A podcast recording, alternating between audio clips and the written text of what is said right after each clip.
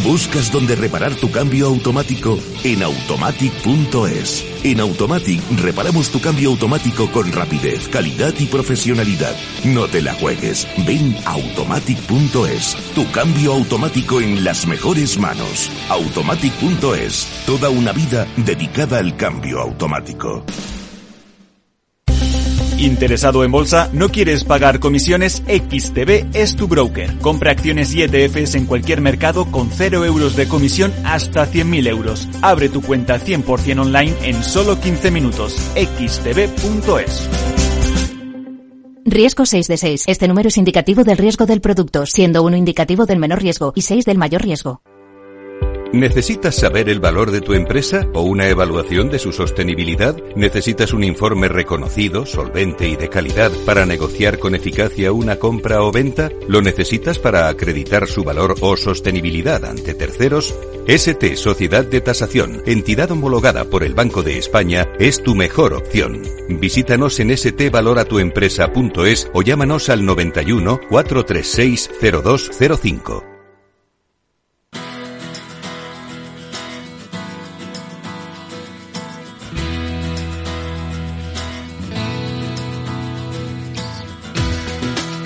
Después del trabajo, After Work, con Eduardo Castillo, Capital Radio.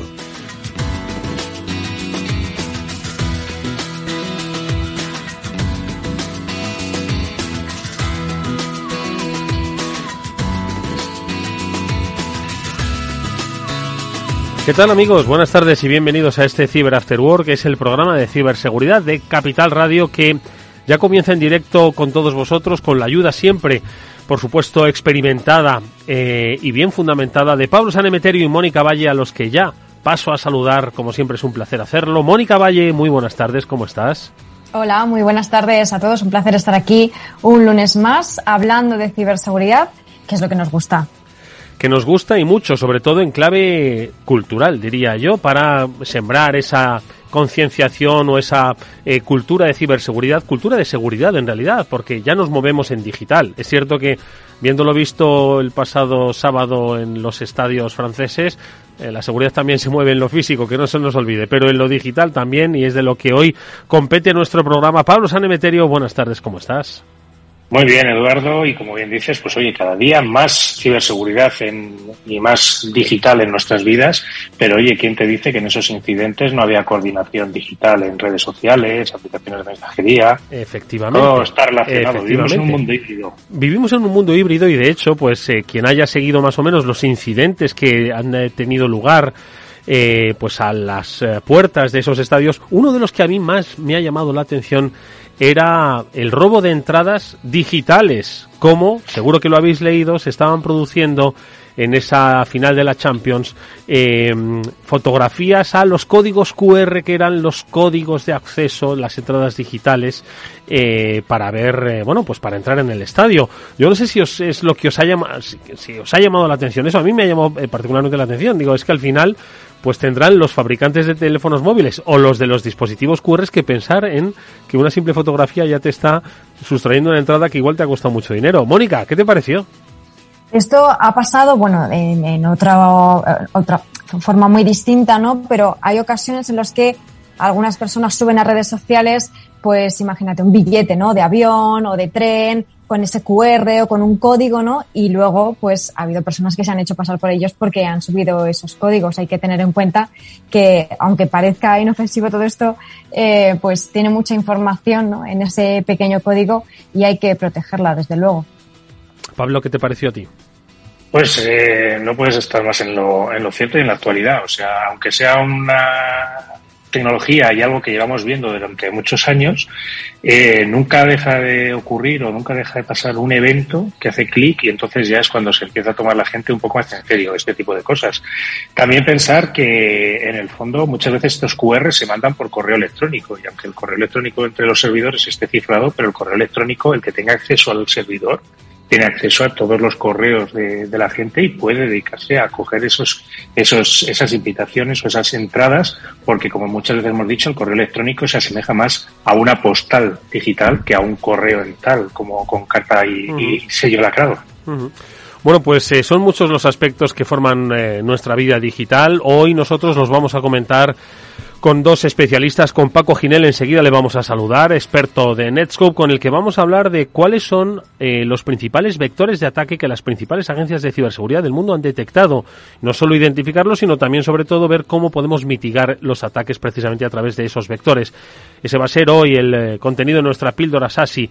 Y además de noticias, eh, luego tendremos como invitado especial a Casimiro Nevado, el le conocen nuestros oyentes, es inspector jefe de la Policía Nacional, uno de los más reconocidos expertos en la lucha contra la ciberseguridad, contra la ciberinseguridad, diría yo, eh, que hay en España y que además es coordinador de Cyberwall Academy. De Cyberwall hablaremos porque ya está a la, mm, eh, a la vuelta de la esquina y con Casimiro Nevado hablaremos en la segunda parte del programa sobre cómo lo tiene organizado y bueno, y cómo de alguna forma desde la Policía Nacional, ya sabéis que los cuerpos y fuerzas de seguridad del Estado, bueno, pues eh, luchan cada uno desde su eh, posición contra la ciberdelincuencia, policía, Guardia Civil, también desde Ministerio de Defensa y por supuesto desde el Centro Nacional de Inteligencia, desde el Centro Criptológico Nacional, todos combinados para luchar contra ese contra esa amenaza invisible pero cada vez más presente que es la inseguridad digital. Bueno, pues con él hablaremos en la segunda parte del programa y lo dicho, vamos a enseguida conocer qué es lo que dicen las agencias de ciberseguridad del mundo sobre dónde se encuentran los vectores más eh, peligrosos de ataque con Paco Ginel en la píldora SASI.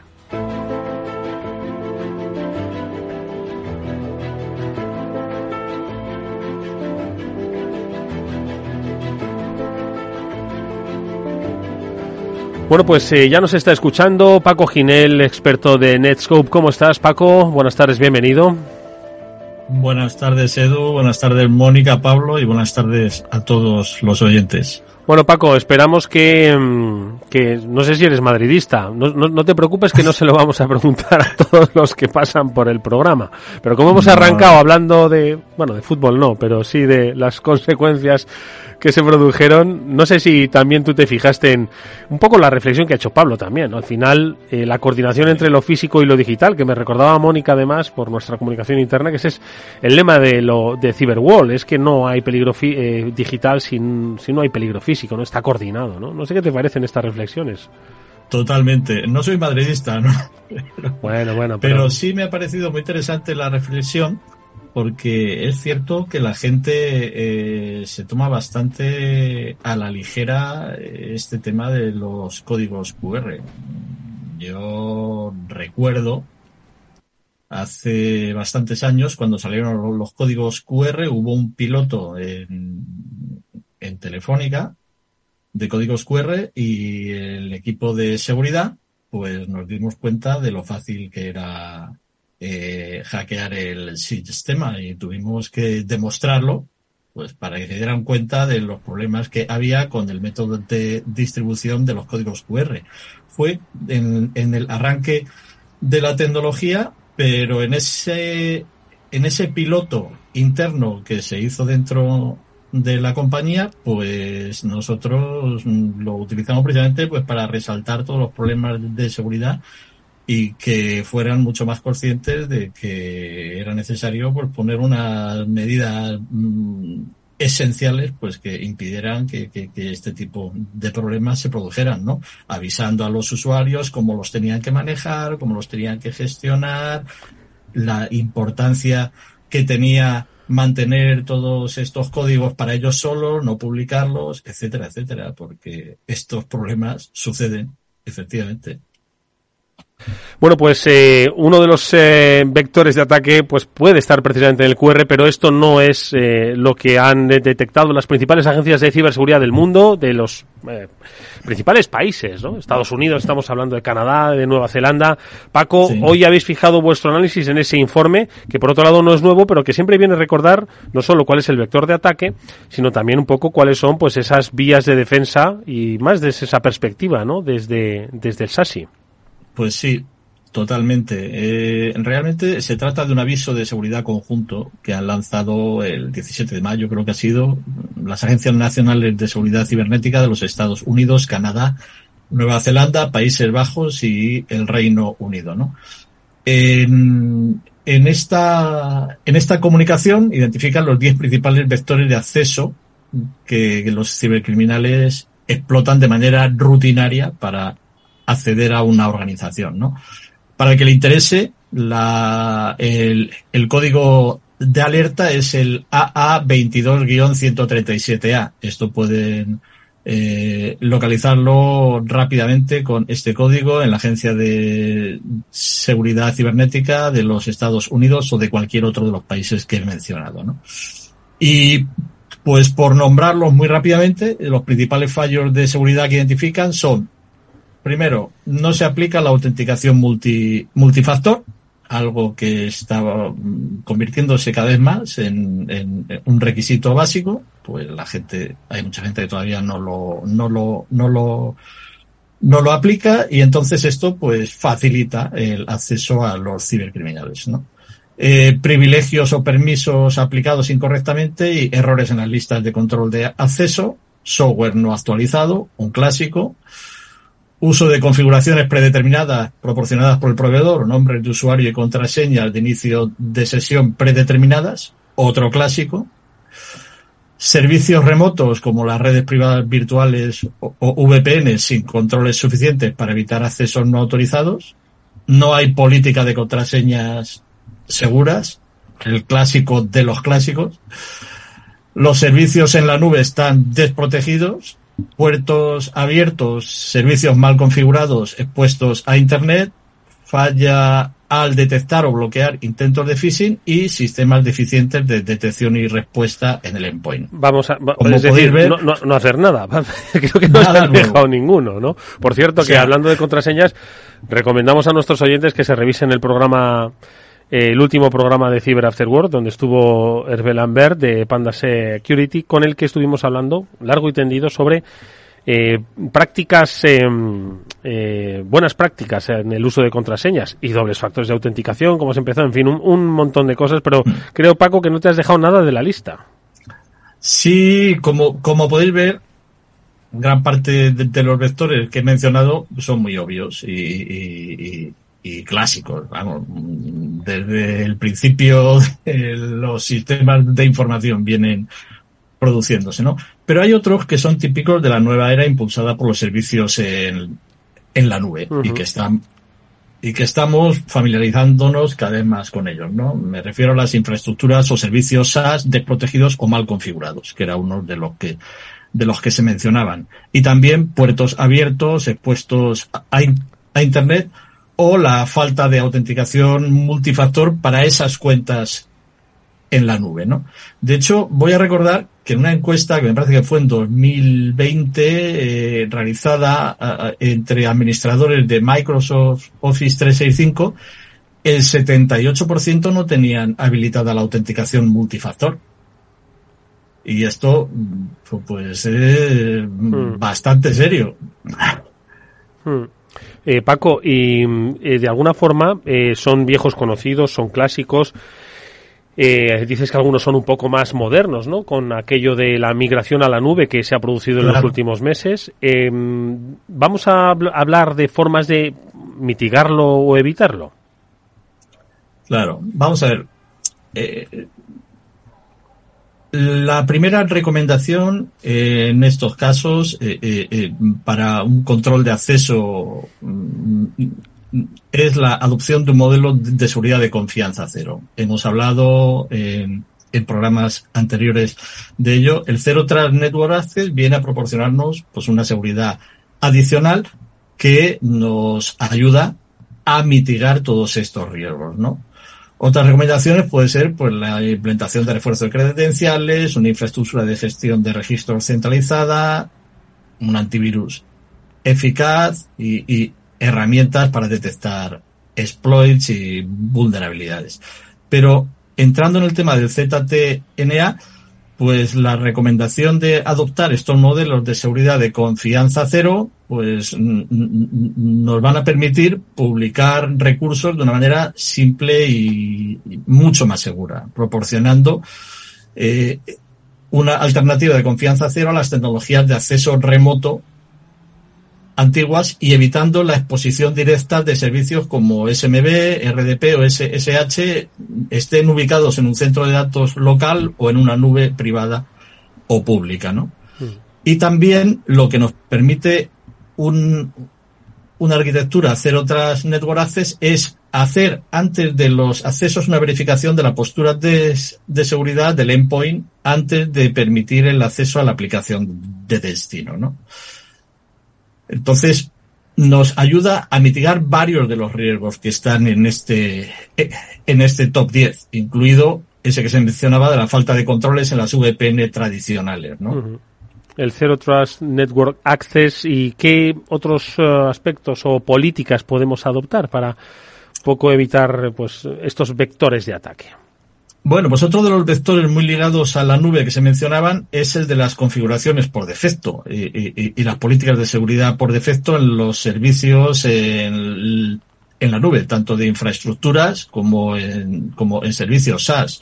Y ahí, pues también, otra de las soluciones que proponemos desde Netscope son nuestros servicios de Cloud Security Posture Management y SaaS Security Posture Management, que lo que hacen es precisamente validar estas configuraciones que tenemos tanto en las infraestructuras cloud como en los servicios SaaS a los que accedemos para ver que la configuración de seguridad es la correcta. No dejamos abierta ninguna vulnerabilidad, cumplimos si estamos sujetos a algún tipo de normativa con los requisitos de seguridad que esa normativa exige y está haciendo esta validación constantemente, puesto que sabemos que son sistemas o infraestructuras sujetos a actualizaciones y modificaciones continuas, con lo que esta monitorización de la configuración de seguridad recomendable es necesario hacerla constantemente para asegurarse que una actualización del software o un cambio en la configuración no va a dejar eh, ninguna exposición ni ninguna vulnerabilidad abierta. Bueno, pues yo creo que han quedado muy claras, ¿no? Eh, la revisión que deben hacer todas las compañías en base a esta lista de eh, eh, vulnerabilidades que todavía siguen presentes, que son clásicas, conocidas y que muchas de ellas son quizás por una falta de organización en la estrategia básica de ciberseguridad de una compañía. No se trata de eh, implementar una estrategia para proteger una compañía del IBEX 35. Estamos hablando del 90% de las compañías de nuestro país adolecen de alguno de estos eh, aspectos que ha comentado Paco Ginelo y nuestro experto de Netscope, que como bien por otro lado ha dicho, pues hay solución para todo. Y hay solución si estamos en la nube pues eh, también desde la nube. Paco Ginel, te agradecemos mucho que hayas estado con nosotros en esta píldora así. Eh, que hayan tomado buena nota, lo recordaremos nosotros, por supuesto. Gracias, hasta muy pronto. Gracias a vosotros, buenas tardes. After Work, con Eduardo Castillo. Diría yo que eh, precisamente de las vulnerabilidades a las que hacía referencia Paco Ginel son las que también protagonizan hoy nuestro repaso a las noticias eh, sobre incidentes y es que ah, se ha descubierto que hay varios exploits para lo que está es tu especialidad de falsos de Windows para atacar a los investigadores. ¿Cómo es esto? Madre mía, esto parece como una, una guerra de estrategia permanente. ¿eh? Las contrainteligencias y estas cosas que alguna vez hemos hablado. Pues, a ver, esto es eh, un poquito aprovechar eh, o intentar aprovechar la curiosidad de la gente cuando salen vulnerabilidades graves. Es decir, cuando aparece una vulnerabilidad crítica que ejecuta código de forma remota, todo el mundo se vuelve loco intentándolo de nuevo. Perdóname con la de se vuelve loco. Todo el mundo tiene muchas ganas de ver ese exploit y ver qué hace. Entonces, no es raro que aparezcan en, en GitHub y en otra serie de repositorios de código supuestas eh, pruebas de concepto.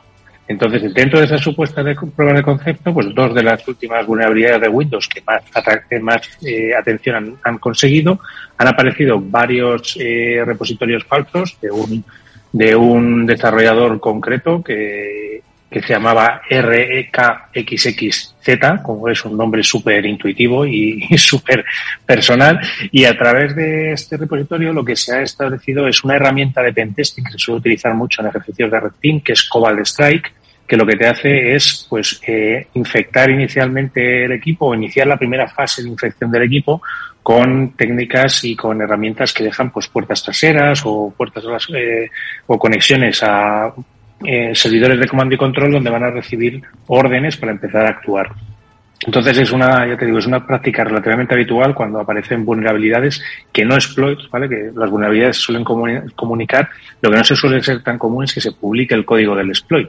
Y eso es un poco, yo creo, lo que atrae eh, esta, eh, esos ojos curiosos de quizás de investigadores un poco más noveles o que no tienen esa experiencia de que siempre los exploits hay que probarlos en máquinas virtuales y fuera de tu entorno normal de trabajo. Mónica, ¿qué te parece? Pues muy interesante, ¿no? Al final hay que estar con mil ojos, como nos estaba diciendo Pablo, ¿no? Hay que estar siempre muy atento cuando, bueno, pues te dedicas al mundo de la ciberseguridad, porque los atacantes, la verdad es que tienen mucha imaginación y, bueno, pues técnicas como esta y como otras que se irán inventando, pero bueno, por suerte los investigadores siempre salen del atolladero, ¿verdad? Pues Pablo y pues, consiguen darle la vuelta también. Bueno, pues a ver cómo salen de esta, porque la noticia es muy interesante. Ojo, no es la primera vez que hablamos aquí de hackear un coche. De hecho, em, eh, hace muy poco estuvo en nuestro programa, eh, recuérdamelo, eh, Pablo, eh, ahí, ¿quién fue? Pero dices Pedro que hablaba de, de telefonía, Pedro Cabrera. Eh, eh, sí, que además yo creo que la primera vez que estuvo en el programa nos habló de cómo hackearon Tesla, ¿no? Televisiones, yo creo que están más en televisiones, pero bueno, los Teslas han sido objetivo de ataque desde hace mucho tiempo, quizás porque son un coche que llama mucho la atención y que los y que los atacantes eh, pues más llama la atención un 600 y no es hackeable.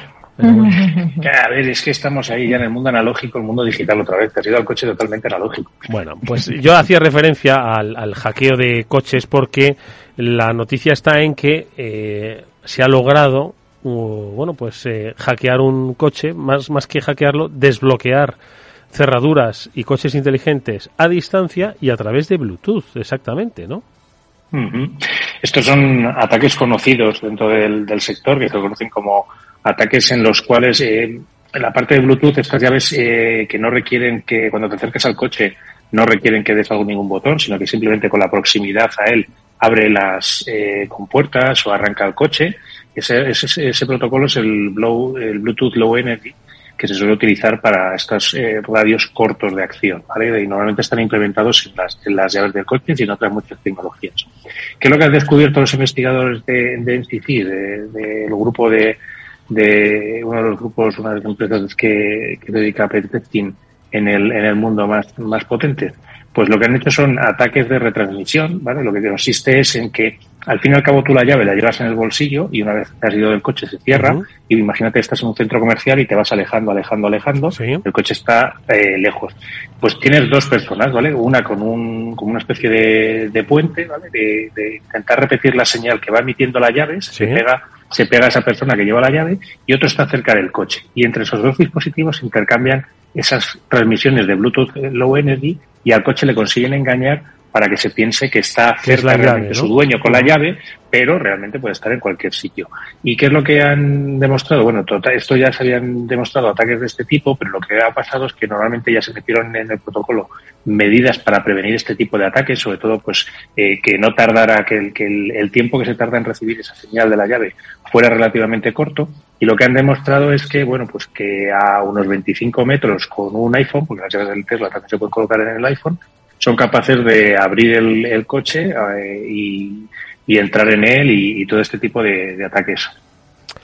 Wow, Mónica, esto es eh, como, bueno, cuando antes uno tenía miedo de que se llevasen su tarjeta y la duplicasen, ¿verdad? Pues esto es mm. prácticamente que duplicar la señal, duplicar la llave, la señal que hace de llave de tu coche inteligente. Mónica.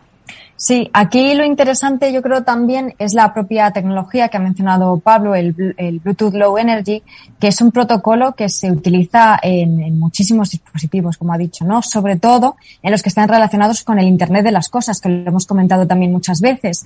¿Y qué ocurre? Que claro, esto al final, imagínate, va a estar implementada este, esta tecnología, este protocolo en decenas, cientos de, dispositivos que usamos o usaremos, ¿no? Y claro, ¿qué ocurre? ¿Por qué se usa este tipo de Bluetooth? Es parecido al, al habitual, al regular, por así decirlo, pero este Bluetooth es especial porque digamos que consume menos energía, por eso es tan interesante para pues dispositivos más pequeños, para que consuma menos energía, pues todo lo que sean dispositivos inteligentes que tendremos en casa o temas de salud, temas de, coches, de, la industria del motor, como es este caso. Pero, eh, claro, bueno, una de las características que tiene este Bluetooth eh, Low Energy es que incorpora también el cifrado de, de 128 bits, autenticación, pero claro, eso no significa que no haya que implementar medidas de seguridad adicionales, muchas capas adicionales, y aquí es cuando entran en juego también pues el desarrollo, los fabricantes de pues estos mandos del coche, de todos los dispositivos de Internet de las cosas que tienen que implementar seguridad también en estas comunicaciones para que pues no pueda mm, o, se reduzcan la posibilidad de este tipo de ataques, man in the middle y otros también que puede que puede hacer, que puede haber. Bueno, pues esta última reflexión, eh, Mónica, nos eh, recuerda que efectivamente la ciberseguridad no es cosa del usuario final, no es cosa de la empresa o del que fabrica el coche, sino de los que también hacen los componentes que hacen a su vez inteligente a ese coche. Tiene que haber una cadena eh, provisionando eh, seguridad en todos los dispositivos que ahora mismo se dan. Por mucha seguridad que tengamos, si la domótica de nuestra casa no el aparatillo que utilizamos para conectarla pues no tiene la seguridad adecuada, pues mm, por mucho que demos a las palmas para encender la luz, nos van a seguir entrando en nuestra casa. Bueno, pues un ejemplo de todavía, de lo mucho que queda todavía por recorrer en el terreno de la ciberseguridad. Ojalá vaya tan rápida como los desarrollos de estos coches tan fascinantes. Gracias, Mónica. Vamos nosotros a hacer una brevísima pausa, escuchar un consejo y saludamos ya a nuestro invitado, Casimiro Nevado, inspector jefe de la Policía Nacional, con el que vamos a hablar de Cyberwall. Te sientes atraído por invertir pero no sabes por dónde empezar. XTB, el broker líder en el mercado europeo con más de 450.000 clientes, pone a tu disposición la mejor oferta del mercado. Cero comisiones en la compra y venta de acciones y ETFs de todo el mundo hasta 100.000 euros mensuales. El proceso es muy sencillo. Entras en xtb.es y en 5 minutos abres una cuenta completamente online.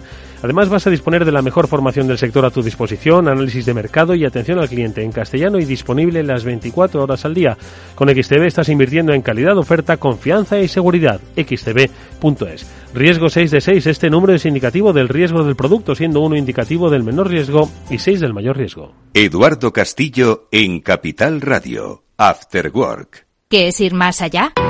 Con Arval podrás llegar donde te propongas de la forma más sostenible y darle a tu empresa todas las soluciones de movilidad que necesite, asesorando con las mejores opciones de movilidad para las distintas necesidades de tu flota, con vehículos electrificados, bicicletas, coche compartido. Arval, la transición energética arranca aquí.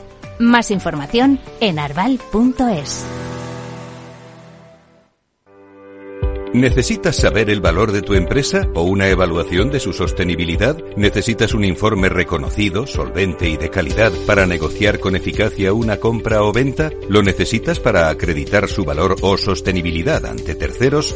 ST Sociedad de Tasación, entidad homologada por el Banco de España, es tu mejor opción. Visítanos en stvaloratuempresa.es o llámanos al 91 436 0205. Finanbest, ganadores del premio del diario Expansión a la cartera de fondos de inversión más rentable en 2021 en categoría conservadora. Finanbest, cinco estrellas Morningstar para nuestro plan de renta fija mixta. Finanbest, gestor automatizado líder en rentabilidad por tercer año consecutivo. Finanbest, tú ganas. After Work, con Eduardo Castillo.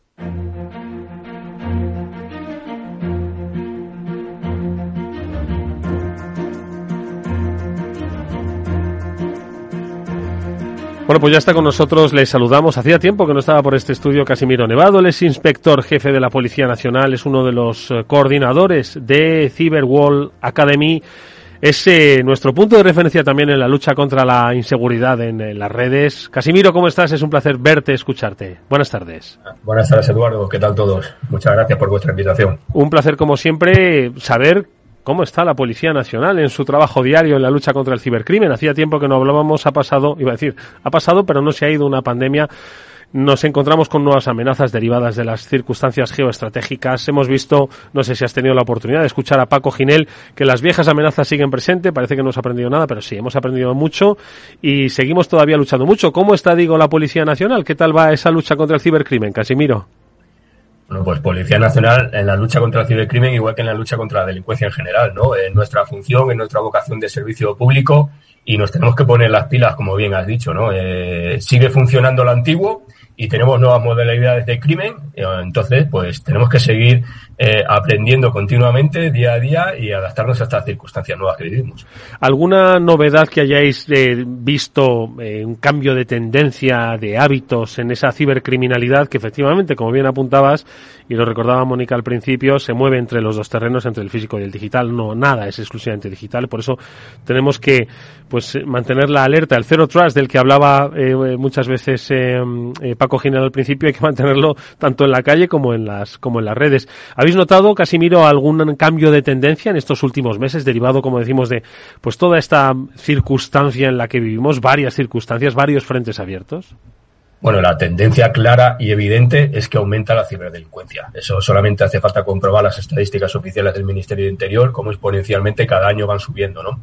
Y yo creo que también es muy evidente que el crimen organizado ha visto que el cibercrimen es muy provechoso, que pueden sacar un beneficio tremendo y han plantado su semilla del mal en él y evidentemente vamos a ver cómo se va profesionalizando cada vez más este, este cibercrimen, cómo se van alquilando, vendiendo servicios distintos y como muchísimos grupos de delincuencia organizadas organizada tradicional pues van adaptándose a estas nuevas circunstancias. ¿no?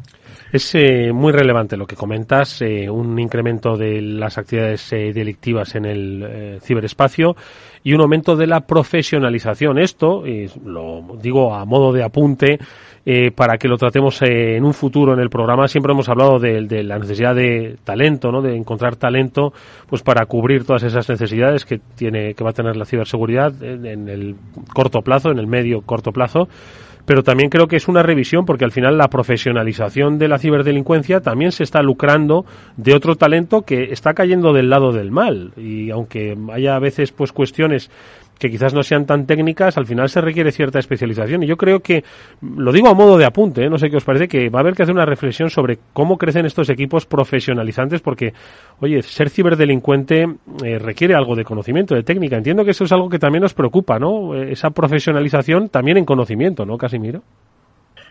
Evidentemente, si estos grupos organizados tienen grandes rendimientos, van a disponer de capital para invertir en ese, en ese talento y, en técnicas y en tecnología que van a poder aprovechar para seguir delinquiendo, ¿no? Entonces, eh, si el talento en ciberseguridad eh, antepone eh, la parte económica a la parte ética, digamos, pues nosotros no vamos a poder competir con ellos. eso es evidente, ¿no? Entonces, si siguen teniendo esos grandes beneficios, seguirán contratando y pagando este tipo de talento. Aquí la clave está en intentar evitar que obtengan esos beneficios, ¿no? Que sea una actividad que tenga un coste mayor a los beneficios que puedan obtener. Pues bueno, lo dejo ahí para la reflexión, Pablo, Mónica, y para futuro programa, ¿eh? porque yo creo que es un tema, eh, sin lugar a dudas, preocupante, a la par que apasionante. Mónica. Pues sí, la verdad es que interesantísimo. Casimiro, bienvenido de nuevo. Es un verdadero placer tenerte y escucharte sobre todo lo que nos estás contando y sobre otro tema muy especial que, bueno, es también el motivo, ¿no? Por el que estás aquí, que falta, bueno, poquito tiempo ya. Seguro que estáis con los últimos preparativos del 21 al 23 de junio en la Escuela Nacional de Policía en Ávila pues va a tener lugar la segunda edición de Cyberwall, que vamos, eh, Casimiro no lo va a decir, pero lo digo yo, está todo el sector y más allá deseando que llegue ese momento y esperándolo con muchas, muchas ganas. Así que Casimiro, cuéntanos qué tenemos en esta edición, que sé que va a haber muchas novedades también. Pues cada vez que oigo a alguien que me dice que cada vez queda menos para el Cyberball, me estreso un poco, ¿vale? pues entran escalofríos. Es una, es una auténtica locura. Esto se ha convertido en un tsunami que prácticamente no tiene nada que ver con la primera edición y, y cada día, bueno, ya, ya no solamente el tema de llamadas, mensajes, la agenda de teléfonos que tenemos de profesionales de empresas, de instituciones, etcétera, etcétera, y la verdad es que es un poco estresante, ¿no? Pero bueno, estamos trabajando con mucha motivación. Eh, creo sinceramente que puede ser no un gran evento, sino una gran experiencia. Eh, contamos efectivamente pues, eh, con, con, la parte positiva de hacerlo en un sitio especial que es la Escuela Nacional de Policía. Eh, estamos reuniendo grandísimos profesionales, tanto, tanto nacionales como internacionales.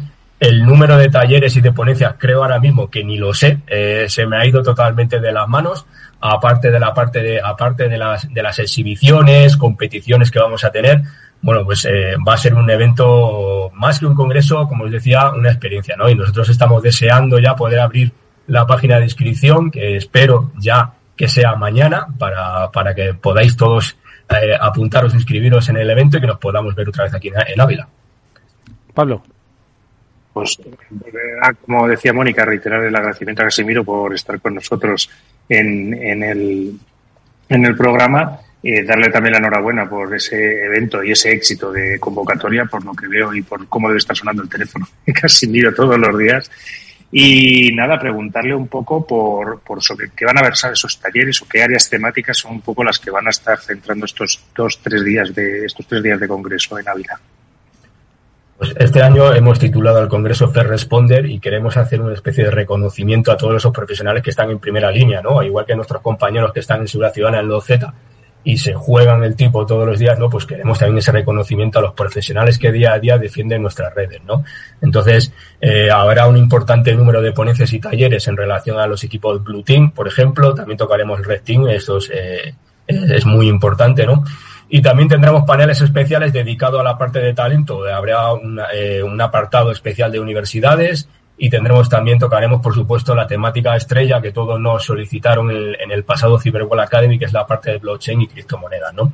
Y aparte de esto, pues bueno, pues tenemos muchísimos, muchísimas empresas colaboradoras, pues iremos tocando todos los puntos de vista distintos de, que tienen ellos de cara pues eso, al, fenómeno de la ciberseguridad, a todo lo que conlleva y ligarlo muy, muy estrechamente a la parte de que no puede existir seguridad sin ciberseguridad y sin seguridad física. No, no podemos aislar y decir que son dos mundos distintos cuando realmente están totalmente conectados y nuestra vida es exactamente igual en la parte física como en la parte digital, ¿no? Entonces, esa parte de concienciación queremos que llegue a todo a, todos los ciudadanos porque es vital de cara a eh, evitar ese enriquecimiento y esa subida eh, constante de, los índices de ciberdelincuencia. Podemos, Casimiro, incidir un poco en este último aspecto, en la en que no se debe separar la vida digital de la vida física, ¿vale? Porque muchas veces nos confiamos en una, desconfiamos de la otra o nos confiamos en las dos directamente, ¿no? Porque, bueno, yo estoy aquí tranquilo, no me pasa nada ni en mi calle ni en mi casa, ¿no? Entonces, ¿por qué los ciudadanos deben tener presente que al final la ciberdelincuencia pues tiene un pie en ambos en, en, ambos terrenos, ¿no? Y qué es lo que debemos aprender o qué es lo que no debemos olvidar más que eh, aprender. Bueno, pues fundamentalmente tenemos que ser conscientes que todos aquellos datos que vertemos en, el ciberespacio a través de nuestros dispositivos son parte de nuestra vida. O sea, no es que mis datos me pertenezcan, sino que esos datos soy yo. Es mi representación en el ciberespacio, ¿no? Igual que en la parte física puedo sufrir un daño importante, puedo sufrir evidentemente el mismo daño en la parte, en la parte digital, ¿no? Si yo no soy consciente de la importancia de lo que hago en, esa, en, eh, en, este ciberespacio, no le doy importancia a todas esas gestiones eh, con el banco, con instituciones, eh, le paso el DNI, una imagen eh, por cualquier, a cualquier grupo de WhatsApp, por ejemplo, ¿no? Es, esto es fundamental, ¿no? Entonces la concienciación de todas las personas es uno de nuestros objetivos, ¿no? Debemos ser conscientes de que lo mismo que hacemos la misma desconfianza que tenemos que, tener, que tenemos en el mundo físico cuando se nos acerca un desconocido y nos pide algo, eh, tenemos que tenerla cuando nos llega un correo electrónico o cuando nos hacen una llamada telefónica exactamente igual y nos piden, nos solicitan pues alguna gestión, alguna, algunos datos de identidad y, o, lo que todos conocemos, ¿no? Entonces, ese es el trabajo fundamental que tenemos que seguir consolidando, que creemos que está bastante avanzado poco a poco, pero que aún así el trabajo debe ser constante. Hmm. Eh, y otro aspecto más, perdonadme que estoy prácticamente monopolizando la conversación con Casimiro, pero es que está diciendo cosas muy interesantes, ¿no? Que este Cyberwall quiere homenajear pues al, eh, al servidor público que pues un poco en esa similitud del que va en el Z patrullando por las calles, pues está vigilando en las avenidas del ciberespacio y velando por la eh, seguridad de todos. Entonces yo precisamente por ese perfil quería un poco preguntarte y sobre todo eh, que le pudieses decir a la gente qué es lo que hace ese policía nacional o esa policía nacional eh, en el ciberespacio, porque cuando uno va por la calle y ve un coche de policía dice, ay, mira, estaba muy oscuro, pero como hay un coche de policía ahí, estoy un poquito más tranquilo, ¿no? O están allí, pues si tienes un problema, ¿no? Entonces, en el ciberespacio, eh, que la gente sepa la presencia que tiene la policía para que se sientan también un poco más seguros. Insisto, vamos a intentar evitar ir por el callejón oscuro, ¿de acuerdo? Pero si estamos en el ciberespacio, que conozcan el trabajo que hace pues esa Policía Nacional, ¿no? Especializada en el área. Casimiro. Bueno, pues eh, como en la parte física tenemos que distinguir entre la parte de prevención y la parte de investigación, ¿no? La parte de prevención es lo que os estaba comentando, pues, pues toda la parte de Cyberwall Academy, la concienciación, llegar al ciudadano, la participación ciudadana en policía es muy importante, damos charlas en los institutos, en colegios, en, universidades, ¿no? asociaciones de padres, asociaciones de vecinos, etcétera, etcétera, ¿no? Y eso sería la parte de prevención eh, que muchas veces pasa un poco más desapercibida, pero que es fundamental. ¿no? Y luego tenemos la parte de investigación, que no se ciñe solo la unidad central de ciberdelincuencia. Muchas veces nos preguntan, ¿cómo, cómo, ¿qué tengo que hacer para entrar en la policía y ser un agente de la unidad de ciberdelincuencia? ¿no? Eh, la investigación en el ciberespacio es prácticamente transversal a todas las unidades de Policía Nacional. Eh, vayas a donde vayas, vas a, vas a tener en cualquier investigación un componente tecnológico, ¿no? Entonces, eh, un policía nacional tiene que estar preparado y tiene que tener una base para ser capaz de desenvolverse en este ciberespacio, ¿no? Entonces, evidentemente hay unidades mucho más especializadas, como pueden ser las de ciberterrorismo, ciberdelincuencias en las comisarías generales, pero en todas las plantillas de Policía Nacional vamos a tener grupos de investigación que sí o sí van a tener que ser capaces de desarrollar esa investigación en el ciberespacio, aprender distintas herramientas y ser capaces de desaprender, desaprender lo que han aprendido por la mañana para volver a adaptarse a las nuevas metodologías de los ciberdelincuentes. Boni. Sin duda, Casimiro. Al final estar formándose constantemente y ese es uno de los objetivos que habéis estado haciendo en Cyberworld, tanto con Academy como con los eventos presenciales, ¿no? De hecho, eh, pues es el gran evento de la formación realmente. No es solamente ponencias, no es solamente esos talleres, sino que al final todo está enfocado a, esa formación. Al final, ¿a quién os queréis dirigir? ¿A todo el público o al sector, sobre todo de la, de la ciberseguridad? ¿Quién se puede acercar o debería acercarse a Ávila en junio?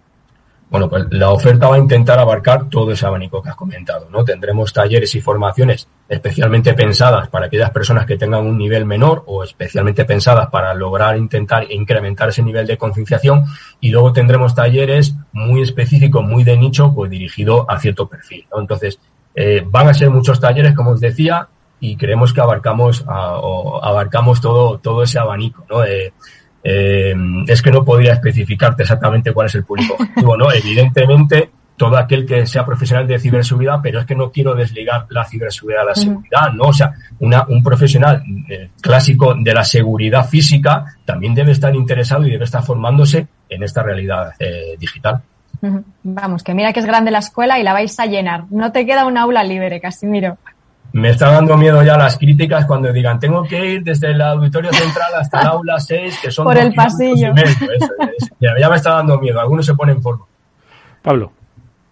Algunos se ponen en forma y más de dos, desde luego. Esas distancias, seguro, pero claro, es que estando en la, en la Academia Nacional de Policía, pues es lo que toca, toca aprender y, a eso se va a, a estudiar. Y yo te quería preguntar un poco por por esos módulos de, la academia que tenéis en la página también, cuya inscripción es gratuita y, se ¿quién puede acceder a estos módulos y a esta formación en, ciberseguridad que tenéis puesta en la web?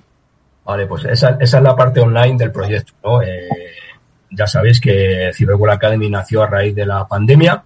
Eh, tendríamos que seguir con estas funciones de concienciación y de formación. No podríamos hacer este paréntesis porque si no, no tendría ningún sentido el proyecto y decidimos pues crear Cyberworld Academy, eh, que fuese un curso más que un congreso que, que, te obligaba a estar pendiente un día concreto o una hora concreta, nosotros queríamos que tuviese algo más de estabilidad, ¿no? Y que cada uno pudiese eh, ver los vídeos y formarse cuando mejor le viniese, cuando tenga un hueco, cuando el fin de semana, etcétera, etcétera, ¿no? Entonces, exactamente igual que el Cyberworld, el Cyberworld Academy está eh, pensado eh, para todo tipo de público. Tenemos actualmente en esta segunda edición 16 módulos temáticos y cada uno se compone la formación dependiendo de sus propios intereses, ¿no? Por supuesto, el curso es gratuito y abierto a todo el mundo. Este año tenemos casi 44.000 personas inscritas, que creemos que es un récord para este tipo de formaciones, ¿no? 83 países distintos, o sea, vendemos marca España también, eso está muy bien. Los profesionales que, que, imparten estas formaciones son grandes profesionales nacionales y estamos vendiendo esa marca, esa marca España también, ¿no? Y, y en eh, hacer hincapié sobre todo y aprovecho esto para agradecer a todos los profesionales que participan en Cyberwall Academy sin ánimo de lucro ninguno, solamente para colaborar en esta capacitación, en esta formación y prevención de, los ciudadanos. Pues eh, yo creo que son muchos temas muy interesantes los que has, eh, has comentado al principio. Nos detenemos, si quieres, en ese que como novedades, sobre todo a demanda de público, blockchain y criptomonedas, y lugar a dudas, además, en la última, en los últimos tiempos, ¿no? Pues han suscitado mucho debate público y yo creo que hay que estar ahí, ¿no? Porque al final el, el ciberdelincuente donde va es eh, donde hay debate público y sobre todo donde ve que hay movimiento de personas, ¿no? Entonces yo creo que es, hay que estar sobre todo al, al, al acecho, ¿no? De, de dónde se encuentran ahora mismo los focos de interés. Vosotros lo habéis puesto ahí. ¿Qué es lo que vais a contar? ¿Qué es lo que vamos a poder eh, aprender de blockchain y de criptos? Bueno, pues aquí tenemos que diferenciar también entre eh, la parte realmente técnica de criptomonedas y todo el mundo que gira alrededor de las criptomonedas. ¿no? Estamos viendo cómo están aumentando las estafas, pero al final no son estafas relacionadas con esa parte técnica, ahí no hay ningún problema, sino que el delincuente, como tú bien has dicho, pues aprovecha y va hacia donde está el dinero. ¿Dónde está todo el mundo? ¿Cuál es el tema eh, que, está de moda ahora mismo? Las criptomonedas. Entonces aquí se está moviendo mucho dinero y se montan distintas, distintas estafas, distintas estructuras de estafa aprovechando esa temática, ¿no? Pero no tiene nada que ver con la parte realmente técnica o con la parte de inversión técnica eh, relacionada con las criptomonedas, ¿no? Entonces, intentaremos tocar la parte técnica para que todo el mundo conozca de qué va esta tecnología, para que tengan una, una base, un conocimiento a la hora de enfrentarse a ella, saber, saber qué hablar, saber decidir si quiero invertir o quiero, o quiero o no quiero invertir, si me conviene este mundo o no me conviene, y también ver todas aquellas estafas que giran alrededor de este mundo y que se aprovechan de esa falta de desconfianza que sigue vigente en nuestra sociedad. De todas formas, eh, Casimiro, yo me he centrado en uno de los, de los módulos. Hay que decir que ¿Cuántos módulos tenéis previstos? 16, si no me equivoco, ¿no? 16 son los módulos que tenemos en el curso online, en Cyberwall Academy. Eso es distinto a lo que vamos a ver en el Ajá. Congreso. Vale, vale, vale, vale. Vale, lo digo, vale, porque es, eh, es importante también yo creo que contemplar eh, esa parte virtual, ¿no? Aunque hemos recuperado la presencia física, pues tú lo has dicho, ¿no? El, las 40.000 inscripciones, ¿no? Pues algo de lo que se favorece, además esa formación en línea que ha venido para, para quedarse y yo creo que es eh, eh, pues interesantísimo, ¿no? Que la gente pueda, pueda acceder independientemente del lugar físico en el que se encuentre. Por eso te voy a pedir, eh, Casimiro, que recordemos un poquito las coordenadas, ¿no? Eh, tanto físicas como de inscripción, porque todavía están a tiempo. Vamos a recordar recordar que estamos hablando del, a ver si no, no me equivoco, del 17 al 23, no, me he equivocado, ¿no? Tú me quieres matar, me quieres matar con tantos días, ¿no? Está jugando al bingo, Casimiro. Del, del 21 al Eso, no eh, sé la Escuela Nacional de Te Policía. estaba poniendo nervioso, ¿sabes? Dice, ¿cómo que dos días más? No. Sí, sí, ya casi me da. Vale, pues es lo que os decía, 21 al 23 de junio en la Escuela Nacional de Policía en Ávila. Eh, como os decía, creemos que mañana vamos a abrir las inscripciones ya, lo publicaremos tanto en los perfiles oficiales de policía como en los perfiles oficiales de Cyberwall y a partir de ahí, pues bueno, cualquier persona que tenga cualquier duda, pues nos puede contactar en los correos que habilitamos eh, en esta página web que esperamos que empecemos mañana eh, con la inscripción. Y en paralelo, la inscripción al curso online, el Cyberwall Academy, sigue abierta. Cualquier persona se puede inscribir a estos cursos y elegir los, los módulos que quiera en cyberwallacademy.usal, porque este año lo hacemos con la Universidad de Salamanca. Siempre buscamos un partner para reforzar esa parte también muy importante de la cooperación público-pública y público-privada. Y ahí ese curso sigue abierto, eh, seguramente siga abierto hasta septiembre. Y pues eso, eh, se pueden inscribir libremente y por supuesto todas las acciones de Cyberwall son gratuitas. Pablo. Quería preguntarle a, a raíz, recuperando un poquito antes que estábamos hablando de las estafas en criptomonedas y demás, ¿qué es lo que deben hacer los ciudadanos que, que hayan sido estafados en Internet, Casimiro? ¿Cómo deben actuar? ¿Deben dirigirse a las comisarías? ¿Poner denuncia? ¿Cuál es el protocolo un poco de actuación? Porque además entiendo que sin denuncia muchas veces es muy difícil perseguir este tipo de delitos, este en criptomonedas o cualquier tipo de delito. Sin denuncia, además, completo, Pablo, ni hay estadística que diga que eh, refleja un incremento y eso es importante. Tiene que haber un reflejo y sin denuncia no hay experiencia. Bueno, me adelanto un poco a esa respuesta, pero Casimiro, por favor, ¿qué es lo que debemos hacer? Sobre todo animar a denunciar, que no, no debemos ni tener vergüenza ni tener miedo. Pues es la parte fundamental, tú lo has dicho. Si no se denuncia, no solamente estamos perdiendo esta, esa estadística, sino que estamos perdiendo algo muy importante que es la inteligencia, ¿no? Alguna persona pensará, dice, bueno, si me han estafado 50 euros, me han estafado 100 euros, ¿para qué me voy a molestar? Si pienso que no van a conseguir nada, ¿no? Es tan difícil la atribución eh, en el ciberespacio que me voy a olvidar de esos 100 euros, ¿no? Y eso es un gran error, porque cada uno de los datos que pueda aportar cada ciudadano que haya sido estafado se puede unir y generar una, una inteligencia muy importante que nos puede facilitar esa investigación, ¿no? La cifra negra en ciberdelincuencia posiblemente sea muy alta. Y es una de las luchas que tenemos, en intentar concienciar a las personas que deben pasarse por una comisaría de policía, deben poner esa denuncia, deben confiar en los compañeros de Policía Nacional que van a hacer la investigación. Evidentemente, no es poner la denuncia y a los cinco minutos está resuelto. Eso no ha pasado nunca, eso no va a pasar nunca. Tiene un proceso largo y tiene sus complicaciones, pero si yo no pongo la denuncia, no solamente estoy perdiendo la posibilidad de recuperar esos, eh, eh, esos bienes, sino que estoy facilitando que el ciberdelincuente quede impune y siga obteniendo esos beneficios.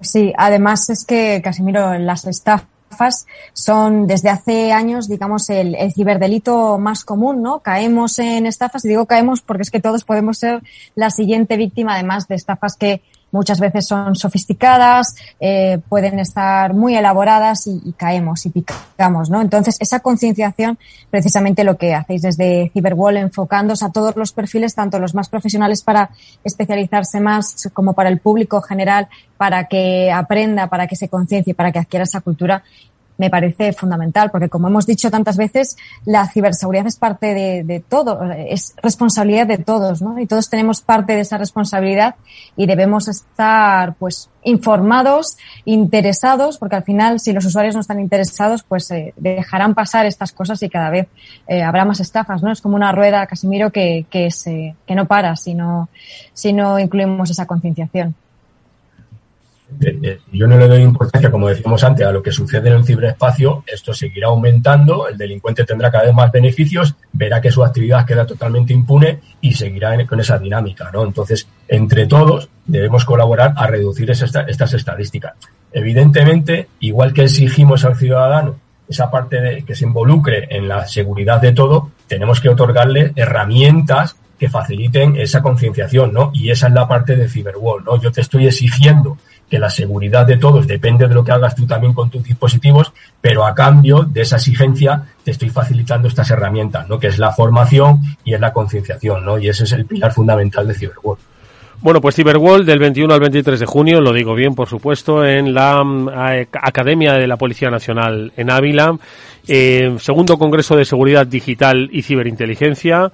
Eh, muchísimos expertos, muchísimo conocimiento, muchísimas cosas por aprender para todo el mundo, como decimos, para todo el mundo, especialistas o personas que quieren en, eh, empezar en el mundo de la ciberseguridad o sencillamente gente que entiende que no hay dos mundos diferenciados, el mundo físico y el mundo digital, y que están tan presentes en el uno como en el otro. Os deseamos toda la suerte del mundo dentro de 21 días, eh, pues sí, sí, bueno, 22, si mañana es 31, pues nada, no vamos a ponerte más nervioso, que cierres con eh, toda la eficacia del mundo ese Cyberwall y por supuesto desde este Cyber Afterwall que estaremos pendientes y apoyando su iniciativa. Casimiro Nevado es inspector jefe y es uno de los coordinadores de este Cyberwall y de la Cyberwall Academy. Gracias Casimiro, ha sido un placer tenerte en este programa. Muchas gracias a vosotros y un abrazo. Hasta muy pronto y nosotros amigos nos despedimos. Pablo Sanemeterio, Mónica Valle, eh, hasta la próxima semana en la que, por cierto, Pablo, hablaremos de un eh, tema que ha tenido lugar, un incidente que se ha producido hoy, bastante grave, que lo ampliaremos la próxima semana a propósito de Microsoft, Word y del paquete Office. ¿Qué es lo que ha pasado? Nada, en 30 segundos. Pues que se ha encontrado un, un exploit, como pasa de vez en cuando cada X años, en el cual sin necesidad de activar las macros, permite ejecutar código e infectar. Bueno, pues eh, hablaremos ampliamente de eso, si os parece, la próxima semana. Gracias Pablo por este pequeño avance y gracias Mónica por supuesto. Nos despedimos hasta el próximo lunes en este Cyber After Work y nosotros volveremos mañana con el After Work en Capital Radio, como siempre gestionado técnicamente por Néstor Betancourt. Gracias amigos, hasta mañana.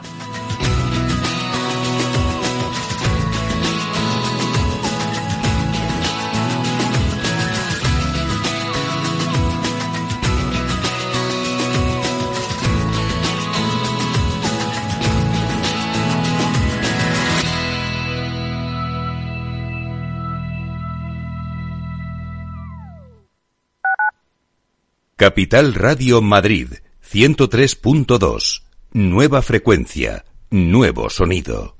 Si quieres mejorar tu formación o tu empleo, apúntate a los cursos gratuitos de formación profesional para el empleo de la Comunidad de Madrid. Podrás elegir entre más de 14.900 cursos. Infórmate en tu oficina de empleo o llamando al 012. Financiado por el Ministerio de Educación y Formación Profesional. Comunidad de Madrid. Si quieres entender mejor todo lo que rodea nuestro sector alimentario, tienes una cita en La Trilla un gran equipo de especialistas te acercará a la actualidad económica y política desde el campo hasta la mesa. Conocerás sus principales innovaciones sin olvidar las producciones más tradicionales. Los sábados de 8 a 9 de la mañana con Juan Quintana, la trilla de Capital Radio.